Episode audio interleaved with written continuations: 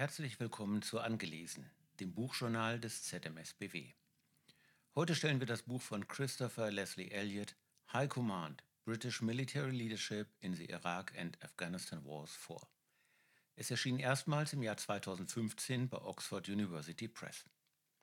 Es gibt eine ganze Reihe von gelungenen Analysen über das britische Engagement in den Kriegen im Irak und in Afghanistan nach den Terroranschlägen des 11. September 2001. Beide fanden unter amerikanischer Führung statt und sahen das Vereinte Königreich in der selbstgewählten Rolle des Juniorpartners der USA. Beide endeten mit einer blutigen de facto Niederlage für die Briten. In der heutigen Folge von Angelesen geht es um das in erster Auflage 2015 erschienene Buch High Command. Darin untersucht der ehemalige britische Generalmajor Christopher Leslie Elliott die Gründe für diese Niederlage soweit sie innerhalb der Führung der Streitkräfte festzumachen sind. Weshalb fielen im Verteidigungsministerium in London unsachgemäße Entscheidungen, mit deren Folgen die Soldaten im Feld allein gelassen wurden? Und weshalb war es umgekehrt nachgeordneten Kommandeuren im Einsatz möglich, das Ministry of Defense durch die Schaffung von Tatsachen unter Handlungszwang zu setzen? Der Autor rekonstruiert die internen Probleme, die sich in strategischer und operativer nicht zuletzt aber auch in administrativ-bürokratischer Hinsicht stellten. Missstände im Handwerk des Krieges also, oder genauer Missstände im Handwerk der höheren Truppenführung. Das Buch nimmt damit eine dezidierte Top-Down-Perspektive ein. Im Mittelpunkt stehen vor allem die verantwortlichen Generale ihrer Majestät. Elliot verbindet historische Entwicklung, politische Funktionsanalyse Verwaltungs- und Institutionenkunde, operative Führungslehre und eine dichte Beschreibung der Akteure aus den so ganz unterschiedlich tickenden Teilstreitkräften British Army, Royal Navy und Royal Air Force. Mit den Briten steht hier eine Armee im Fokus, die kontinuierlich eine Vielzahl an militärischen Erfahrungen in kleinen Kriegen gesammelt hatte. In den sogenannten Emergencies der Kolonialzeit, im Falklandkrieg 1982 sowie in den Bürgerkriegen in Nordirland, im ehemaligen Jugoslawien und in Sierra Leone. Von der Theorie her hätte sie damit für die Kriege im Irak und in Afghanistan gut vorbereitet sein müssen. General Elliot, zuletzt zuständig für Doktrinenbildung und Weiterentwicklung in der britischen Armee, ist 2002 aus dem aktiven Dienst ausgeschieden. Seine Zurruhesetzung erfolgte damit unmittelbar vor dem Beginn des Irakkrieges 2003 und auch vor der Entsendung größerer britischer Truppenteile nach Afghanistan. Während der Kriege stand er also nicht mehr in der Pflicht. Er kannte aber die damals aktuellen militärischen Strukturen und viele der Beteiligten persönlich. Zudem besitzt er das Talent, in klarer Diktion die relevanten Hintergründe nachvollziehbar darzustellen. Im Folgenden sollen zunächst prägende Rahmenbedingungen der höheren militärischen Führung aus seiner Sicht umrissen werden. Dann werden exemplarisch damit verwobene Probleme der britischen Feldkommandeure im Irak besprochen. Am Ende steht die Frage, was das alles für die Bundeswehr bedeutet, die am Irakkrieg nicht teilgenommen hat. Das britische Verteidigungsministerium im Regierungszentrum Londons, das auch als Whitehall bezeichnet wird, war im von dem Buch behandelten Zeitraum zwischen 2000 und 2010 eine riesige Maschinerie. Sie war verantwortlich für die zivile politische Führung der Streitkräfte und zugleich militärisches Befehlszentrum. Von 1997 bis 2007 stand Tony Blair als Prime Minister an der Spitze des britischen Kabinetts. Danach bis 2010 als Nachfolger sein vormaliger Schatzkanzler, also Finanzminister, und Dauerrivale Gordon Brown. Unter den beiden Premiers gab es in dieser Zeitspanne fünf Verteidigungsminister und an der militärischen Spitze der Chiefs of the Defense Staff, also ranghöchste Soldaten. Diese erhebliche Zirkulation wurde abgefedert durch die langen Amtszeiten von nur zwei sogenannten Permanent Undersecretaries, also Staatssekretären, die für eine Kontinuität der zivilen Administration standen und ihrerseits besonders das Haushaltsbudget des Verteidigungsressorts verwalteten. Immerhin stieg der jeweils amtierende Chief of the Defense Staff aus den Reihen der drei Befehlshaber der Teilstreitkräfte auf, sodass auch hier eine längerfristig angelegte Expertise vorhanden war.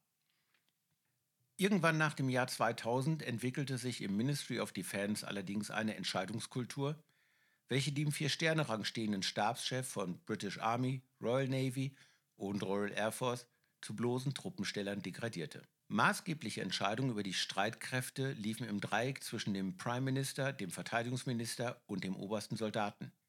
Die operative Führung der im Irak eingesetzten Truppen erfolgte von dem eine Autostunde von Whitehall entfernten britischen Permanent Joint Headquarters, also dem Pendant zum deutschen Einsatzführungskommando in Potsdam-Schwielowsee.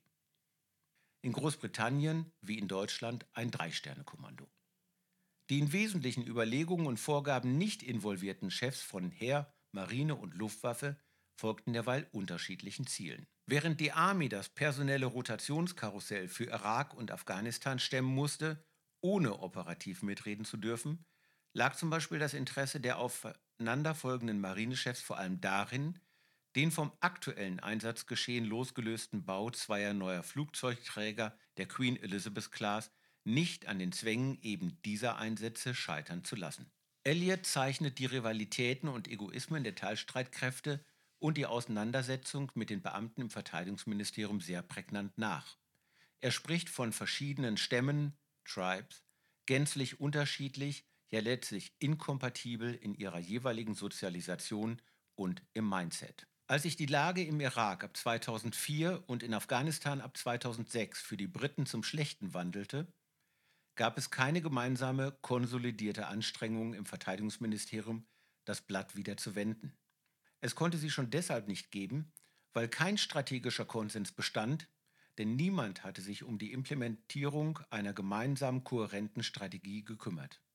Das wäre eigentlich Aufgabe des obersten Soldaten gewesen, doch wurden die jeweiligen Chiefs of the Defense Staff, übrigens ebenso wie die Stabschefs der Teilstreitkräfte, im Tagesgeschäft zerrieben.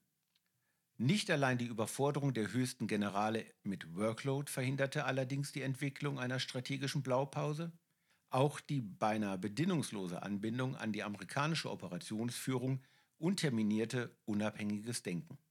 Als die britische Armee ab 2003 die beiden Kriegsschauplätze im Irak und in Afghanistan zeitgleich zu meistern hatte, musste die Überdehnung der Kräfte jedem General deutlich werden. Eine in die DNA des Militärs eingebrannte Denkblockade, der Politik ein klares Nein auch bei nicht erfüllbaren Forderungen entgegenzusetzen, im Englischen als Can-Do Attitude bezeichnet, verhinderte zusätzlich eine unabhängige Beurteilung der Lage. Zu diesen aktiven Versäumnissen der militärischen Spitzen, das fehlende Veto gegenüber der Politik, parallel zum Irak ein wesentliches Engagement in Afghanistan zu beginnen, der strategische Blackout, die operative Abhängigkeit vom amerikanischen Ansatz, kam eine vierte, individuelle Komponente. So befähigt auch die vier Chiefs of the Defense Staff zwischen 1997 und 2010 waren, zwei Heeresgenerale, ein Admiral und ein Air Chief Marshal, so waren sie doch alle bei Übernahme des höchsten Amtes vor allem im Denken ihrer Teilstreitkraft erzogen und verwendet worden. Der Joint-Gedanke war in ihnen nicht nachdrücklich verankert. Keiner besaß eine universitäre Bildung, zwei hatten nicht mal die Hochwertausbildung am Royal College of Defense Studies absolviert. Damit fehlten den Top-Generalen grundsätzliche Voraussetzungen, um sich mit Fragen einer politischen Grand Strategy auseinanderzusetzen oder den Spitzenbeamten im Verteidigungsministerium mit ihren Abschlüssen aus Oxford und Cambridge auf Augenhöhe zu begegnen. Drei der Chiefs blieben stets Fremdkörper in Whitehall. Nur dem ersten, General Sir Charles Guthrie, war es gelungen, auch innerlich vertraut zu werden mit den Usancen des politischen Gebarens in den Korridoren der Regierungszentrale. Aber Guthrie schied bereits 2001 aus dem Amt, bevor die Einsätze im Irak und in Afghanistan anliefen. Ein Verwendungsaufbau, der die höchsten Soldaten rechtzeitig vor Übernahme des Vorsitzes über die Stabschef für ein oder zwei Jahre fern des militärischen Alltags an einer Universität oder als Lernende in einem anderen Regierungsressort politisch vorbereitet hätte, man denke an die White House Fellows in den USA, fehlte ihnen. Das Buch verharrt allerdings nicht auf der obersten militärischen Ebene in London.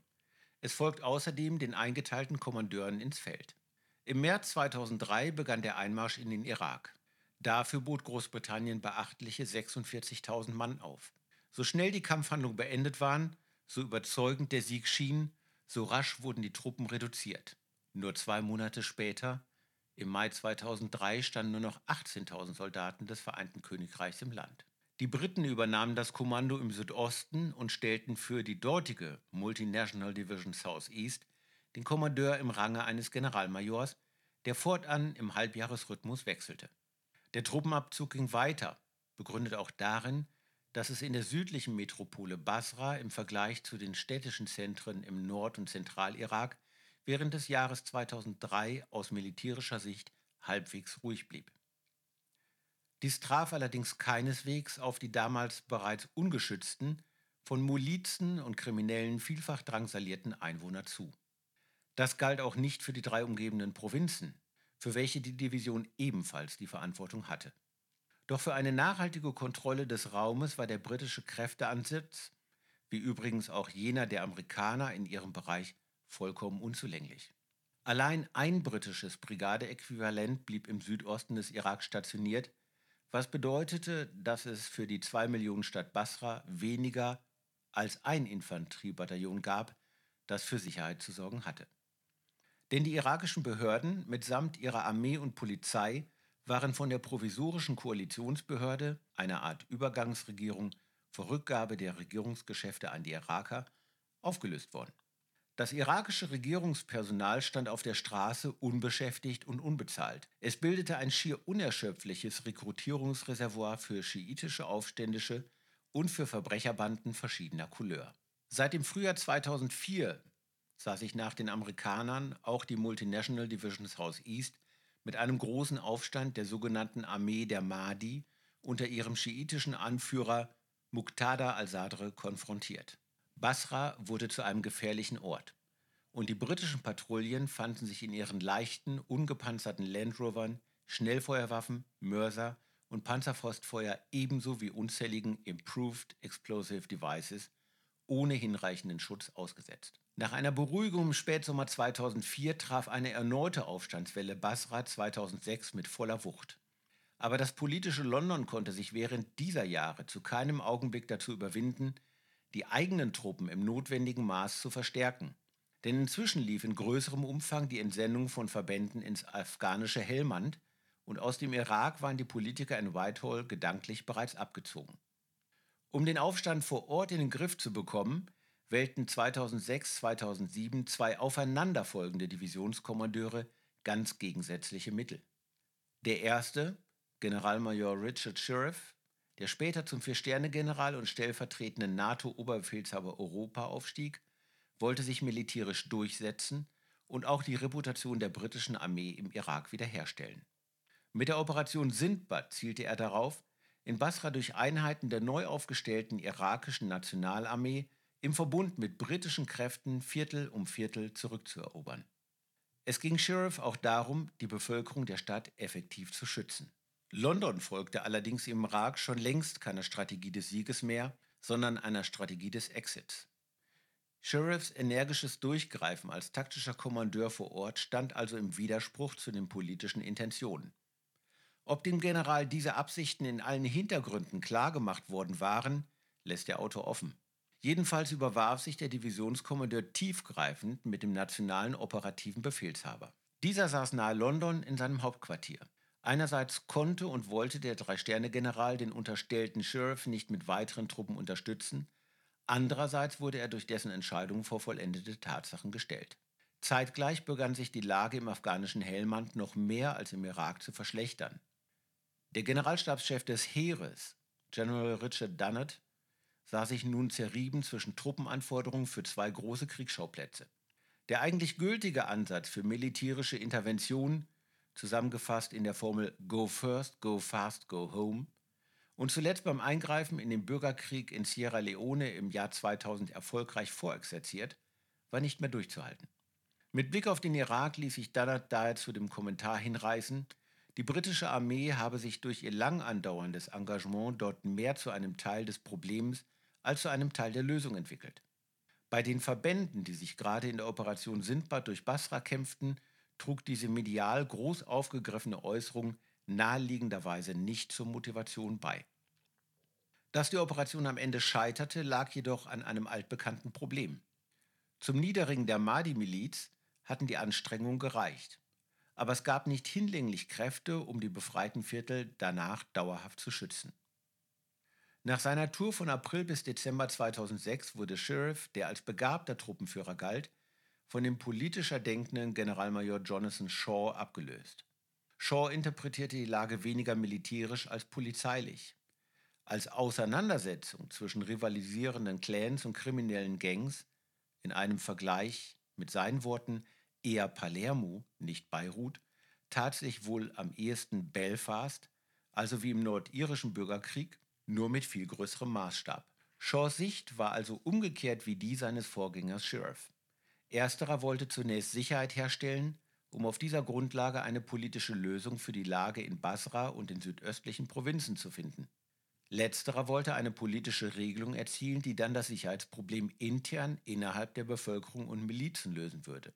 Dass Shaw mit seinem am Nordirland-Konflikt orientierten Ansatz die Irakis selbst für ihre Sicherheit verantwortlich machen wollte, passte genau in die Pläne von Premierminister Tony Blair und dem von diesem instruierten Chief of the Defense Staff, Air Chief Marshal Jock Stirrup, schnellstmöglich aus dem Irak herauszukommen. Mit dem inhaftierten Führer der Mahdi-Miliz vereinbarte Generalmajor Shaw, die gefangenen Aufständischen freizulassen, die Sicherheit in Basra an die neue irakische Armee und Polizei zu übertragen und die britischen Truppen auf den Flughafen der Stadt zurückzuziehen.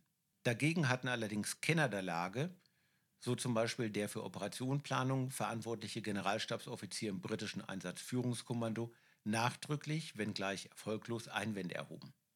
Tatsächlich war Shaw viel zu optimistisch gewesen, womöglich auch naiv, zugleich arrogant gegenüber besorgten US-Offizieren. Jedenfalls begann mit der Freilassung des Milizenführers der Aufstand erneut und die britischen Truppen am Flugplatz gerieten unter dauerhaften Beschuss, während die Bevölkerung wiederum terrorisiert wurde. Das britische Militär verbarrikadierte sich in einer Art Igelstellung auf dem Flughafen. Aber warum verharrten die Briten dort noch bis 2008?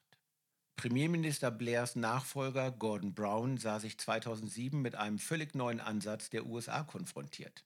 Hatte sich auch das politische Washington bislang angesichts des Engagements in Afghanistan gegen Truppenverstärkung im Irak gestellt, war es dem neuen US-Befehlshaber der dortigen Koalitionstruppen, General David Petraeus, gelungen, seine politischen Meister in Washington zu überzeugen, mit einem einmaligen Kraftaufwand und der Entsendung von 30.000 zusätzlichen Soldaten den irakischen Aufstand im sogenannten Surge, zu Deutsch Aufstockung, an der Wurzel zu packen.